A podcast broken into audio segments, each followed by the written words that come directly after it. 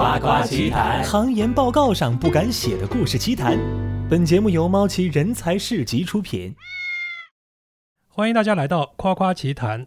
这是一档行研报告上不敢写的故事奇谈栏目。我呢是猫奇先生，我是明辨真理和套路，但是不挡着别人跳坑的招聘平台 CEO 和 FA。今天呢，我们请来了三位这个朋友啊，两位是我们的主持。今天我们的整个阵容有点调整，因为今天是我们改版的第一期啊。嗯。呃，首先继续请出我们的糖糖来，糖糖跟大家打个招呼。嗯，大家好，今天是我们改版的第一期，因为我们听了就是这个喜马拉雅平台的一些建议啊，所以我今天的 title 也有变化。我现在是找不到 title 的新鲜出炉的自由创意人。哦，OK，欢迎欢迎欢迎欢迎欢迎欢迎！新的新鲜出炉的这个这个 title 的这个自由创意人。OK，好，第二位是我们的司机，哎，就对爸爸好尊重，我也尊重一些哈。嗯这个好还是谢谢这个咱们这个平台方对咱们节目的一个栽培哈。我是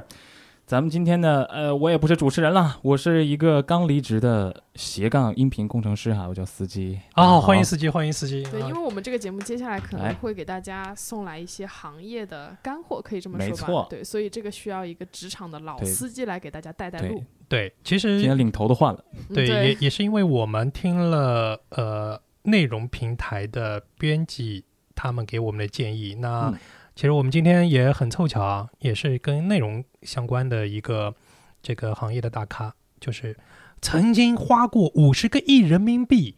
哇，然后买来内容营销的我们的前车企汽车品牌的啊内容营销总负责人。奥特曼先生，这是一个匿名采访啊，今天 OK，欢迎奥特曼老师。大家，欢迎欢迎大家好那老。师好 OK，因为圈子特别小，圈子特别小，因为车企没多少牌子，所以这个我们大家就用用了一个用了建议，还是用一个那个匿名采访的方式，然后也可以聊得更嗨一点。嗯，OK，对对对，没错，其实大家懂行的都会猜出来，到我到底是谁的。哦，没关系，帮你做变声没关处理。OK 啊，第一个问题我们就要开始出来了啊，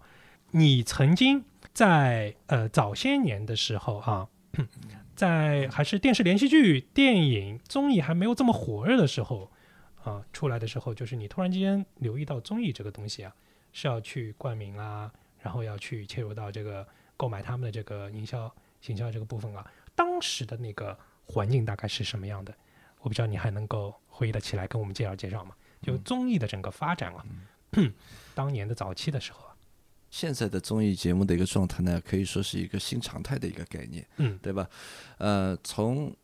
我们从最早的时候来说，综艺节目的这个形态就一直是存在的。嗯我记得好像还最早最早时候有什么。我型我秀啊，好男儿啊，其实已经有了这样综艺一个崛起的这样的一个苗头。那么到后来开始，各大平台开始砸重金去买那个国外的 IP 引进，然后花重金来加强这个呃综艺节目的一个视觉上还有听觉上的一个制作，所以在这样的一个风资本的一个风口上面，一定会有大的制作出现在大家面前，最后一定是广获大家的好评的。我行我秀是零零五年左右嘛，是是那个是是那个呃这个这个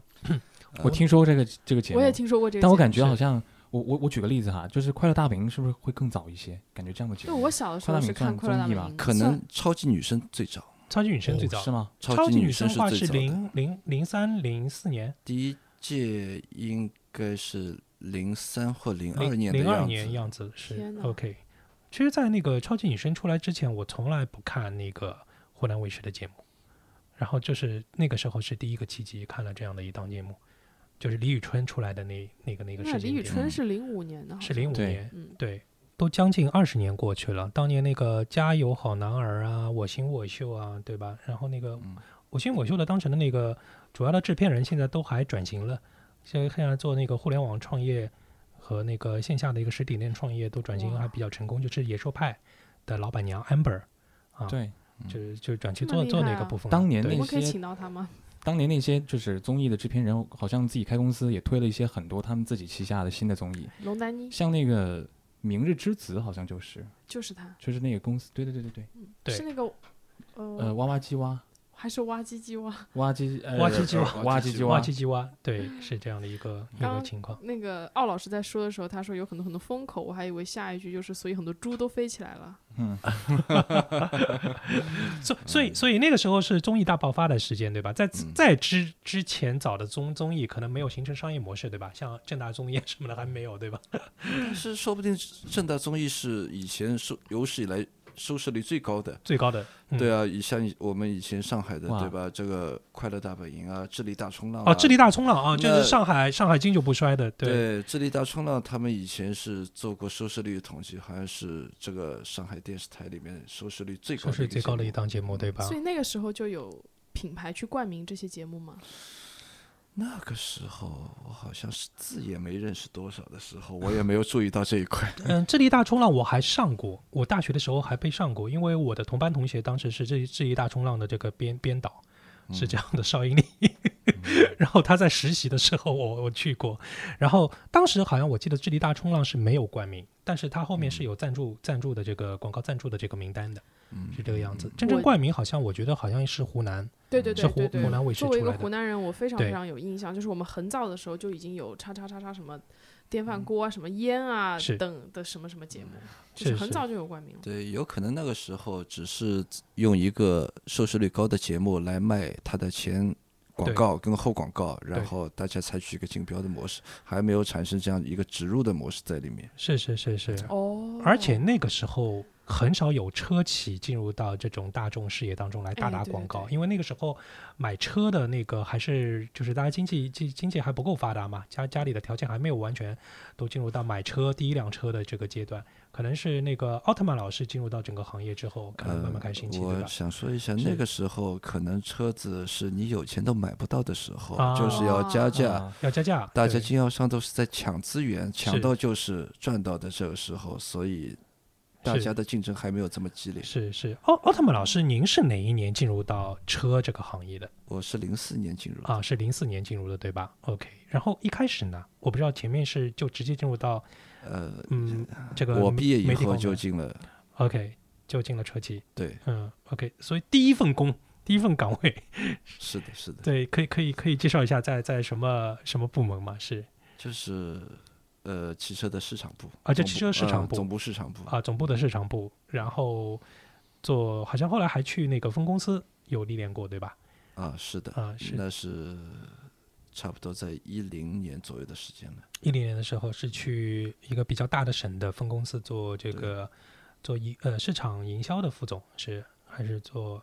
对，在江苏做市场啊副总，市场副总？OK，然后再回到总部，然后担任了十年的这个媒体的啊这个内容的营销的整个整个负责人，对吧？是这样的。然后花过五十个亿啊，这个不容易，这个这个大数据都在你心中，对吧？应该是 是 OK。你你你觉得花过五十亿之后，这个是花过五十亿之后，突然间觉得是有满满的大数据，然后有这个对市场的感觉，还是突然之间在某一花到多少钱的时候，突然之间哎有一个顿悟多少钱能买到顿悟？对，多少钱能买买到顿悟，或者多少钱突然间感觉到哇，我在这个媒体营销的啊，跟内容营销的整个采购方面，我突然之间好像哎开了天眼了，一下子开天眼了，有没有这种感觉啊？呃，是这样子的，嗯我觉得呢，刚才这个猫奇老师对吧说的，呃，花了五十亿，然后某一个时间有顿悟，或者说是我的这个脑子就是一个大数据，这个呢，我觉得啊，真是不敢当。嗯，所谓的大数据呢，就是要结合所有的数据，对吧？全维度的数据。但是呢，可能因为我的这个性格的一个问题啊，到现在没有跳过坑，所以不能够称之为大数据。哎，这个我的我的这嗯个脑子里是缺失了那块坑的那一块坑的那一块，哎哎，这个这个是什么样的性格可以让你让你避免跳坑呢？是那这个呢，就是说倚老卖老一下，这个也跟大家听众们也说一下。其实呢，每一个人都有自己的特色，都有自己的一个专长，所以呢，千万不要觉得哪一种一定好，哪一种一定不好。就像有很多人是积极的，那么积极的人其实更容易收获的是成功，因为他一直从来不会被这些问题所打倒。他遇到问题的时候，一直在积极的去想这个问题要怎么样去解决，所以总有办法把这个问题解决。解决了问题了，他就收获成功了。嗯，那么像我这种就是属于一种消极的性格。那么消极的人可以收获什么呢？收获正确。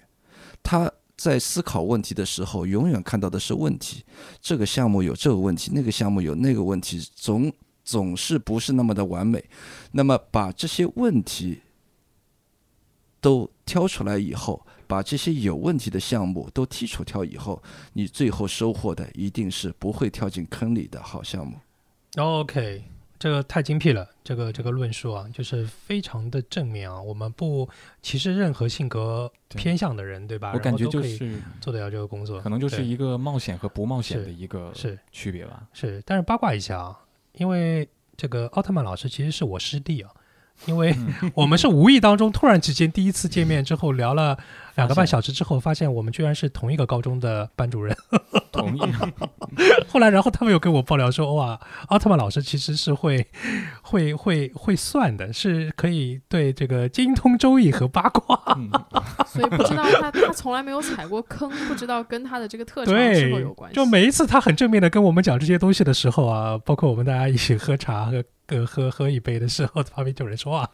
就奥特曼老师其实是会算的，不用理他，是。其实不是积极的人和消极的人，是懂周易的人和不懂周易的人周易的人。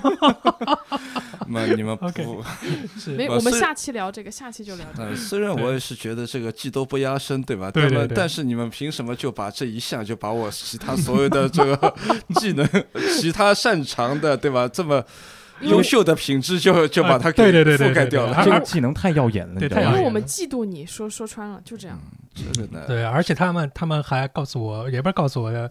奥特曼老师自己说，哎，以前我在大同的时候是跳高的，因为我们那个高中是一个市重点市重点高中，然后那个体育特色，跳高是体育特色，他是跳高运动员出身，那肯定就不会进坑了，再进坑也跳不出来，对吧？是这样的，这些都是题外话那。你跳高就是蹦得高，然后就摔得重嘛，对吧？最后还是落在坑里的。OK，对哦，啊、o k 所以那个哲学意义很强啊哲学意义，诶，其实这是个 PUA 套路，对吧？OK，是这样的。OK，哎，那有一个问题啊，首先这个第一个问题就是，您如何帮我们的听众来下一个定义和大概介绍一下，就是内容营销这件事情啊，或者这个这个营销的嗯 marketing 营销的方式啊，它大概的一个工作内容啊，或者说它它做到底是是跟其他的传统营销有什么不一样？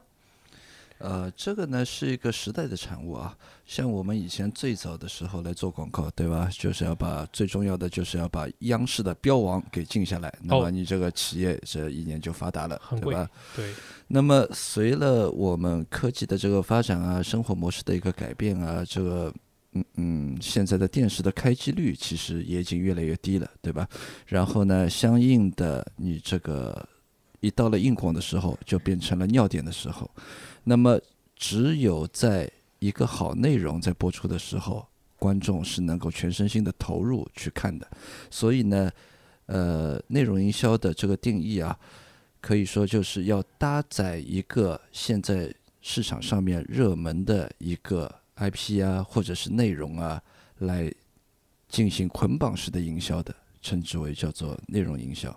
OK，比如有有什么品类举举类嘛？我们说综艺是一种，对吧？呃，比嗯如说综艺节目的冠名啊、赞助啊，对吧？然后还有电影的植入啊、电视剧的植入啊，还有一些 IP 的合作啊，包括其实请代言人也是属于内容的营销，因为现在在一个信息发达而且信息泛滥的这么一个时候，其实你的眼睛是不够用的，你在用眼睛扫过的同时，你的脑子能够记住什么？也许记住的就是那个有代言人的那个广告，其他的都是无效的，都是一眼扫过而已。你觉得那觉得除了综艺之外啊，你你自己本身更喜欢嗯，就内容营销当中哪哪个领领域的这个内容呢？去去采买这些内容呢？嗯，这些领域呢，我都是有一个设计，但是呢，你说要偏重于或者是偏好于哪个内容，我倒真的并没有偏好于哪个内容，可以说是怎么说呢？是没有事情是不能做的，也没有什么事情是一定能做的，关键看怎么做吧。其实你们是属于在广告行业当中的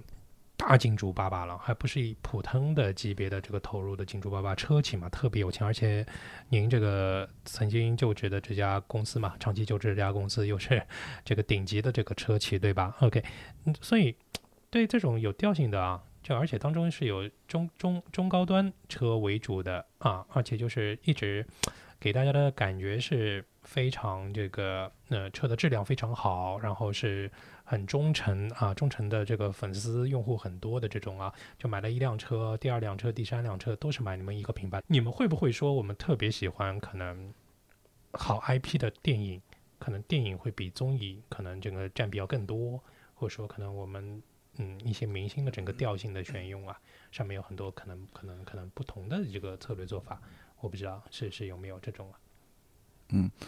呃，如果是说从一个普通观众的角度来说啊，那可能也许因为在这个九十分钟，在一个大荧幕之前，他所所受到的这种刺激感啊、感官这种作用来说是更加强烈的。但是呢，对于商业品牌的一个植入跟赞助来说，电影是一个难度非常非常高的这样的一个品类。OK，所以历史上我们看到的可能零零七算一个比较典型，对吧？嗯就是可能一开始那个有一个阶段，我看到是，嗯，是是是那个阿斯汀呃阿斯顿马丁对吧？一个英国车，然后后来当中有改过，然后后来又改回来等等等等。但是其他电影当中其实比较难，对吧？相对来说是，呃，是这样子的，嗯，如果要做电影的话，它的难点其中有几个啊。嗯第一，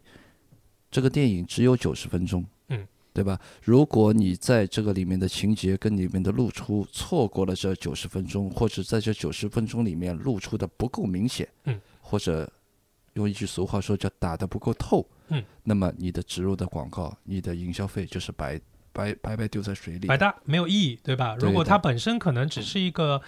只是一个小小的场景，而不是说围绕这个是主要的这个故事线当中的一个工具来用的。是的，如果嗯你现在随便拿一嗯拿出哪一个商业电影来嗯说，你可以记住的，或或者你可以发现的这个商业品牌，我可以告诉你，给钱的品牌一定要比你看到的品牌要多多了，嗯嗯，有很多都是无效的。理解理解。是就是其实关于刚才奥老师讲到的内容营销这部分，因为我之前做了几年的广告嘛，然后其实在我的概念当中，只要它不是过去那种意义上的硬广，其实都算是在内容营销的范畴之内，就是给受众去喂一些。内容就是比较软性的，让他们去接受品牌的利益点也好，或者是品牌的调性之类的。是的，是的，是的，基本上就是这样的一个概念。所有的对一呃内容营销呢，都不是厂方自己产出的，他自己产出的呢，基本都是硬广，把一辆车子拍得美美的，对吧？在一个很好的一个环境下，让大家觉得用多少钱买到了一辆这么赞的车，这是厂商的诉求。娱乐营销的话。呃呃，内容营销的话，基本上都是搭载其他的外部的内容来进嗯行这个捆绑式的营销。有的品牌也会自己做内容，不过那样通常来讲成本是会比较高的。是的，说到这里，我我想插播一个，就是我对那个车广告的观察。车广告一般就是首先有一个男的，然后看起来非常帅，然后他进了一辆车，然后这个车要同时跑过这个有水的地、有沙子的地，然后开过这个山脉，开过河流，最后停到一个类似于悬崖的高原上，然后这个男的下车眺望远方。啊，这是一个汽车广告的一个常规套路，是永远都不会错的套路。大家有没有这样的类似的印象？啊，其实啊，我是对一些软性的东西有一个印象极深的。其实这一个电影当中，呃，那个安利了我两样东西啊。这个电影就叫《香草的天空》，我不知道大家有印象吗？安利了你香草和天空啊，吗？没有没有没有，他安利了我一块表和一辆车。就每一次他在那个阿汤哥在梦境当中开的一辆车出自己的家门，然后发现整个马路上空空如也没有任何一个人。他开的那辆车其实是野马，肌肉感很强。对，但是呢，野马上面贴了个标，是法拉利的标。这辆车的本身的这个够酷炫，但就不知道它是那个，就一看就知道它它不是法拉利嘛。为什么？所以很棒。就它那个肌肉感线条在电影当中确实就很 OK。然后第二个就是它带的那那他为什么块表，不直接露出福特的标呢？那就是没给钱。没给钱，对，没给钱，没给钱哦对，没给改了一下，钱，他又喜欢这个车的样子，是然后他就贴了一个法拉导演利的标。他需要一台有肌肉感的一台车，对而且第二件事情是，这个表让我去查了很多地方，让呃，网上查了很多的网站，然后才发现是这样的一块表。其实它是那个呃那个那个宝格丽的那块男表，它所以那个很有识别度嘛，它是那个这个呃多边形的嘛那块表，但是它露出也是半秒钟，它就是也是没有植入嘛。所以就不会像那个，不会像变形金刚里面那个拿那个那个那个牛奶的中国品牌的牛奶，然后在电梯里面，对吧？你傻傻的录了三秒钟，还要喝一下，是是 whatever 是这个样子。我其实我特别好奇，有没有那种，因为我本身哈、我不会被电影的一些这种硬广去安利、安利到。对，呃，我我我很我很好奇，有没有那种特别成功的这样的这种特别硬的植入的一些产品的广告啊什么的，然后销量会是说车吗？有就是不管啊是车啊，或者呃是什么，车机你想、你想问的是洗脑广告是吧？这个这个我可以跟我我可以聊个一分钟，就是有那种什么恒源祥、羊羊羊，这个你记得吧？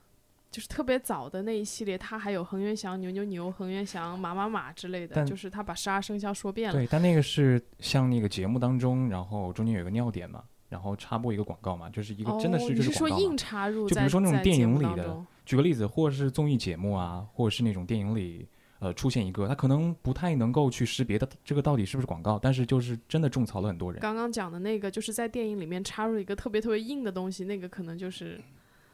一个呃硬广进了一个电影。对，呃，是的，这个这种方法我们称之为叫做软广硬植。哦，软广硬哦质专业术语啊，大家要要记录一下，业专业，敲敲小黑板。对，而且呢，就是说，如果给到给你在看完电影的时候留下这么一个深刻的印象啊，不管是好印象还是坏印象，有印象都是成功的。都是成功。啊、就比如说那个唐山大地震，对吧？嗯，呃，李晨后演的是那个小孩子长大以后，对吧？问他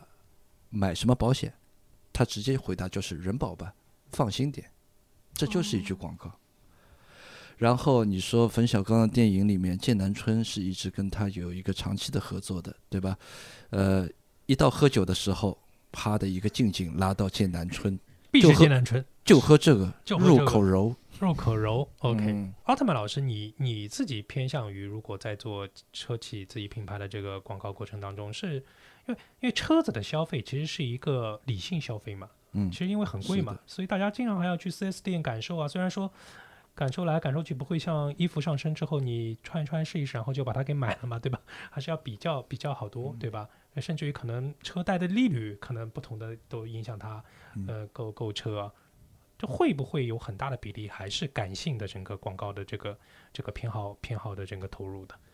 呃，是这样嗯啊，就是说汽车这个行业呢比较特殊，它呢是一个最大件的一个消费品。对，从你汽车买到家里面来，第一天开始就在贬值。嗯，它跟房子不一样对，，房子是消费大宗消费，对对房子是有金融属性对金融的这个属性的，对对车子就纯粹的消费属性，是天天都在贬值。对，所以呢，因为它的金额比较高嘛，对相对来说消费者这个购买的时候会比较谨慎，不像一些什么牛奶啊、饮料啊，或者你刚才说的衣服，对吧？对我花这点钱试错就试错了，感性一下，对吧？才我总尝尝什么味道，嗯，对吧？那么像汽车这个行业要做的事情，就是让你不断的有这种印象的一个植入，好感的一个提升，然后当你在某一个时候，也许在一年后，也许在两年后要买车的时候，这个品牌能够进入到你脑里的 shopping list。就想起来了。对，种草还是对，我要买车了，我就哎，这个品牌我到一定要到四这个四 S 店去看看，它最近有什么新车啊，有什么车子合适我啊，对吧？我对它的这个所有的印象都是 OK 的，它是我选择的一个范围之内，这我们要做到这一点。所以我感觉这种广告内容营销，它其实蛮看长期的，它不一定立刻就会体现出来。是的，如果你说汽车的话，哪天车子卖不动了，你想到开始要打广告了，那基本上是没有这个翻盘的余地的。无效广告对吧？无效的这嗯个投入是 OK，这个现在其实很多奢侈品也会这样打广告，他们就是把目标就是目标人群锁定为更年轻的人，这样等他们长大了有钱了之后，他们脑子里第一个蹦出来啊，我要买某某牌子，就是这样。是是是是，你看什么耐克、阿迪达斯啊，啊从小要做青训营啊，要可这个篮球这个训练营啊，什么都是要从小培养。OK，那对理性的消费者，我不知道内容营销当中干的活儿多不多？哎，是不是对于理性的消费者，你只要出现在是，就是只要是一个消费者，不管他理不理性，你只要在他面前刷脸的频率够频繁，他就会记住你。你理性的话，只是不冲不冲动，不因为一个广告啊或者怎么样子就做一个决定，对吧？那么你要经过了什么呃什么各种汽车的垂直广告啊，还有呃啊不不。各种汽车垂直媒体的这样的一个资讯的对比呀、然后各种论坛的对比呀、还有去询问身边的亲戚朋友啊，再结合你自己的这种感觉，综合的做出来一个决定，到底购买哪辆车，这就叫做理性。但是有多少人是懂发动机、变速箱、底盘、悬挂各种调教是怎么样子的？极小极小的这个客户才是达到一个专业的水准。那么在我们在总体的这样的一个消费群体里面做了一个呃广而告之，然后美誉度的提升，那么这个问题就可以做到一个相对普及的一个群体，相对达成一个普及的一个决策方向。所以现在大家基本上买新能源汽车的时候，可以跳过这些坑了，嗯 没有发动机了，对不对？那你也要看它的电池嘛，啊电池寿命啊，各种啊。对，所以反正电池大家都燃烧的嘛，都自燃的嘛，对吧？我今天坐在某一个让我晕了一下午的那个新能源汽车上面回办公室的时候，这个我其实最大感受说，哇塞，这么热的天照照下来会不会自燃呢？其实对于就是你做的那个某某某某个的那个新能源，或者说对于所有的新能源车，它就可能就像你的手机一样，它夏天反而会好一点，冬天它的电池消耗应该是更大的吧？啊，对，在一个极寒的一个情况下面，电池量会急剧缩水。嗯所以其实你不需要告诉消费者电池什么、发动机什么，你只要告诉他好买就行了。啊，所以就是一定要上火星嘛，坐着一我们好到可以上火星技术，对吧？至少我们坐着不头晕。呃对其实说到底还是一个信赖的问题。嗯你说在中国的广告呢，其实怎么说，夸大的成分呢，都是多多少少是存在的。那么有的人说这个我的续航能力能够达到三百五十公里，其实它也许只有二百五十公里；有的说它三百公里，其实能够达到二百七十公里。所以还是。这个品牌的口碑才是最对对对重要的。你光看广告，光看数字、数据，很多时候都是坑的。但是其实现在中国的广告法也非常严，你也不能打虚假广告，所以大家在看的时候要特别小心。比如说它的续航能力，什么三百公里吧，我随便讲，那它下面一定有一行小字是在说在什么什么条某个使用环境下面，特定使用环境下面测试出来的这个数字。没错，那我们回归到那个内容营销的整个范围当中啊，就是说那个我不知道那个奥特曼老师这五十个亿的内容的彩排当中有什么非常值得你觉得应该要聊一聊的作品吗？就是你花出去最得意的一笔钱。过去的非常成功的整个案例，呃，先说一个综艺节目，那个时候做了《奔跑吧兄弟》第一季，啊、2二零一四年的时候做了，在还没有这个市场上面还没有户外大型真人秀的情况下面，第一次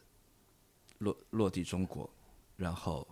在诸多的竞争中，我们最后脱颖而出，得到拿到了这个冠名。然后也是取得了一个非凡的一个市场效应。到现在，《奔跑吧兄弟》改名成了《奔跑吧》，也已经做了这么多季了，这个收视率到现在还是浙江卫视的一个王牌节目之一嘛。哎，你们当时为什么会选这档？就你怎么押中这个宝的？也是因因为一个消极的性格的问题，对吧？这个挑项目特别特别的挑，然后呢，还有自己的这个眼光的问题，对吧？这个一眼就相中，然后还有他的一些历史的一些分析的这种方式，让他在因为他是一个韩国的原 IP 的这样的一个节目，在分析了之后，觉得他们有成为现象级的一个潜力。就是你刚刚也说了比较好的市场效应，那这个市场效应包括什么呢？是说你们的销量蹭一下就上去了。那个时候呢，我们用的是一款还没有上市的新车，啊然后呢，《奔跑吧兄弟》是第四季上的一个节目，我们的车子反而要到十二月份展厅里面才有车，到十二月底的时候才开始销售。从四季度开始播出这个片子以后，有很多人特地跑到我们的展厅里说：“哎，我就要看《奔跑吧兄弟》的那两款车子，那款车子在哪里？我要好好看一看。”哇，但是呢，那个时候我们展厅里没有车，所以其实流失了很多很多的这样的一个潜在客户，就连样车都没有，当时。对没有展车，哇塞，哦，这个这个。那后来它上市之后销量？非常好，非常好。哦这个确实啊，只有只会在大宗的这个耐用消费品的这个品类车当中发现啊。如果在快销当中，这绝对是不可思议的。这个这个这个不会怎么做的，因为完全接不住嘛。他们的流量来的时候是嗯 OK 啊，这个故事还是非常精彩的是。哎，那个奥特曼老师最大宗的那个采购是是在哪个项目上面？就是这款了。就是这款了，对吧、嗯 o k 这一款呢，在我们在开始执行之后，嗯其实我们的大老板这个心里也是非常颤抖的，非常因为颤抖。觉得赌的有点大了。OK，这个怎么说呢？大国企嘛，是一旦项目成功，嗯，一切安好。嗯，项目一旦有问题的话，那么就经不住才别人要说什么好了，各种各样的声音都会有。所以呢，那个时候从第一集的时候，差不多是一点三左右的这样的一个收视率，一直到后面破二、破三、破四，这总算我对。自己的公司交了一份非常让人顺利过关，对吧？而且而且成绩成绩成绩很不错，是 OK 啊、其实那个这个奥特曼老师还有一个经历是，一般的内容采购都不太会有的，甚至于就是说，可能他们费用很大，也不一定有这个资格啊。就是经历过奥运项目，对吧？啊啊，哎，这个这个可以帮我们介绍介绍吗？是哎，呃，我觉得呢，奥运会这个赞助啊，最大的解决的一个问题就是一个信任度跟一个美誉度的这样的一个问题。奥运会作为全球来说最大的一个人类的一个盛典，人类的一个赛事，它能够选中你这个品牌，让你这个品牌来为筹备这么多年，最后要放出这么大的一个礼花的这样的一个盛世来做服务，来做保障，这是不是每一个品牌都能够获得这样的殊荣，以及获得这样的一个信赖的？嗯，就不是光有钱才能进入到这个荣誉的殿堂的，是的对吧？是的是的 OK，所以对品牌的整个内涵的提升和它的整个地位还是非常有帮助的，对吧？是的，是的。是 OK，然后这个项目要不要去北京啊？当时筹备的我在北京待了四年，啊在北京待了四年，哇，那日常呢也都是待在北京办公，不是两地走。当时、嗯，当然两地也有。啊，一开始的话，没有事务没有这么多，是。我一年飞北京飞了四十次，啊，一年飞北京飞四十次，嗯，啊、然后到后来就是飞都飞不动了，就开始常驻北京。啊，所以我嗯。们本来理解意义就是啊，奥运就露出个品牌，然后冠个名，然后就怎么样就 OK 了。没想到这个整个工作量有这么大的。呃，工作量是比较大的。嗯，那主要接触一些什么样的这个机构呢？是要是要跟广告投放是相关联，还是怎么样呢？是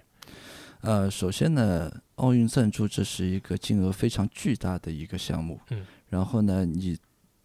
在执行的过程当中，有每一点的遗漏，都是对于或者说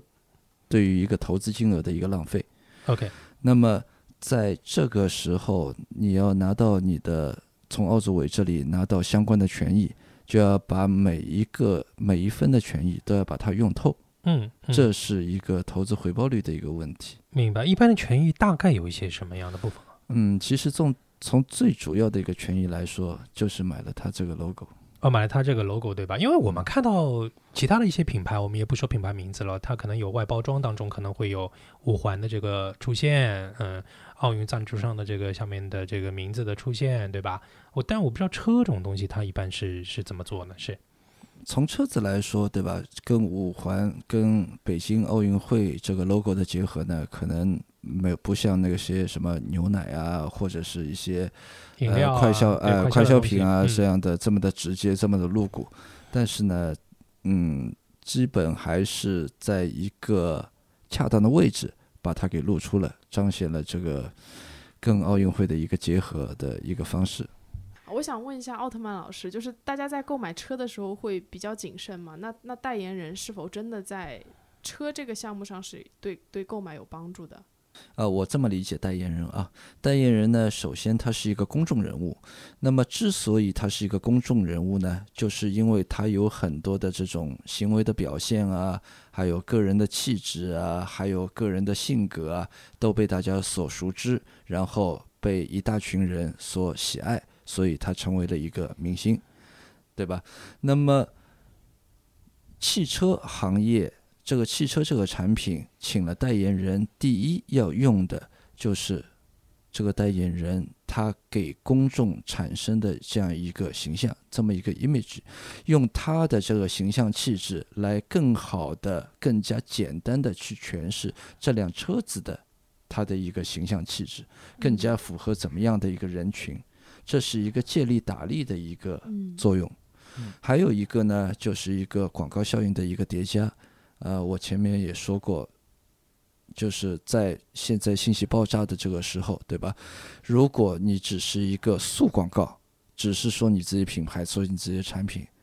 这个眼球的这个停留率其实是很低的，或者一扫而过，或者是没有印象，或者是一秒钟就过去了。那么又接收到下一个信息的时候，你的记忆有可能被下一个信息所覆盖。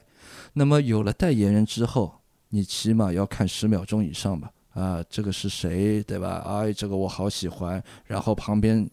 放的是一个什么样的产品？哎，这是一个什么产品？我也有兴趣看一看了。所以这样能够形成一个记忆度。哇，我我想跟奥特曼老师讲的，就是因为我进入到广告这个行业的时候，已经二二零一七年已经比较晚了嘛，就是我们那个时候大家品牌都不倾向于签代言人，因为那个时候已经有流量出来了，然后大家就是跟，比如说跟流量签三个月或者半年的一个非常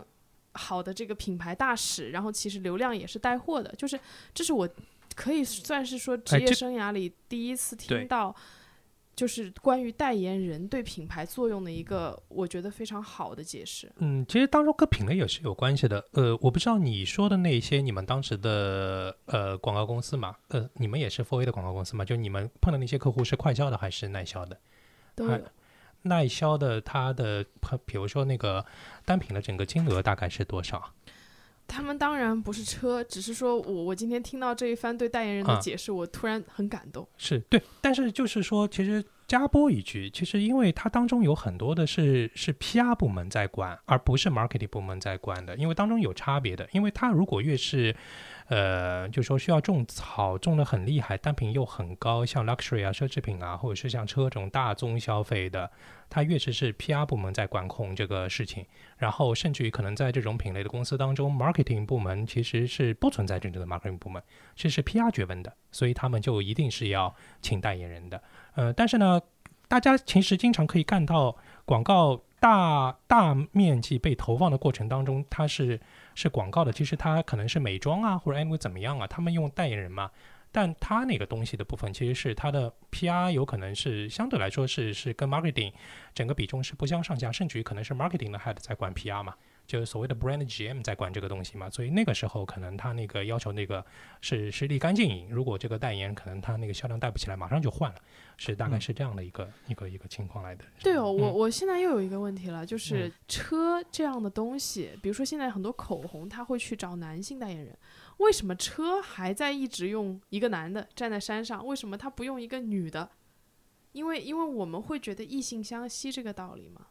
我看到男性代言人啊，我我想买口红，那为什么比如说车的，如果有数据显示车的购买者大多都是男性，为什么不启用女性的代言人？如果你去车展上面看，是不会有车子旁边有一个肌肉男哎，放在那边的，是一个三点式的一个美女在那边的，为什么？那为什么车的形象在这个地方就是因为他是先看到美女之后吸引你去看那辆车呀，因为有这么多的车放在那边，是这样的。奥特曼老师问一下，就现在整个内容的整个嗯方式，随着新的媒体在改变啊，其实那个嗯、呃变化也也很多嘛，是这样的。你觉得嗯、小视频这个东西啊，嗯，会不会因为也有人在小视频上面讲车嘛，后来会怎么样啊？你说抖音、对，抖音啊、快手啊这种，嗯虽然说可能它在目前可能不一定完全在内容营销这个部分啊，有可能放到传统的这个预算是放到传统的那个 marketing 这个部门当中去的。嗯你觉得未来这个东西会不会就是就是不是现在还有一些是非常短的剧情嘛？这嗯个什么十五分钟的那种剧啊，或者会怎么样？就就像当年你们投那个投那个东西，我可以对你说先讲你说一下嘛，嗯对，就是。嗯，包括我以前做自媒体的时候，包括后来做广告的时候，总是有人会跟我讲说，你去找下一个风口。就是比如说，当时短视频快要火起来的时候，就跟我讲说，你去做短视频，然后搭载着这个载体，你的内容就会是第一批，就是会被扶持的内容嘛。嗯就包括刚刚刚刚有直播的时候，那可能二零一五年、一六年的样子，就有人建议我说，你去直播，你每天直播，因为那个时候直播的人不多，所以你很容易成为一个平台上面的头部大 V。我我觉得可能猫奇讲的也许是这个道理。那之后去广告公司工作，我们也是不停的在找说，那下一个新颖的内容形式会是怎么样？有一段时间 H 五不是很火嘛，然后后来因为各种原因，它它它嗯，可能就是不常见了。然后后来又有了短视频，又有什么各种各样。对，大家都是在在不停的找。寻找新的风口，寻找新的内容的合作形式呢，这个是也不光是汽车企业了，是每一个企业都在不断的探索，在寻找的一个东西。嗯，像 H 五啊，这是曾经一个很火的一个形式，包括那个朋友圈的刷屏，还记不记得以前，比如说有一个主题叫做“主要看气质”，对吧？整个广整个朋友圈都在发自己的自拍照。那 OK，那你说现在这个朋友圈里面还有没有可能有一个主题来突然之间来刷屏？这已经是没有可能的事情了。其实时间会验证很多的风口到底是有效还是没效。那么汽车企业呢，一定也会站在嗯寻找这个风口这样的一个角色上面，但是它的投入比率，对吧？有效性是否？还是要等待时间的去考验。所以呢，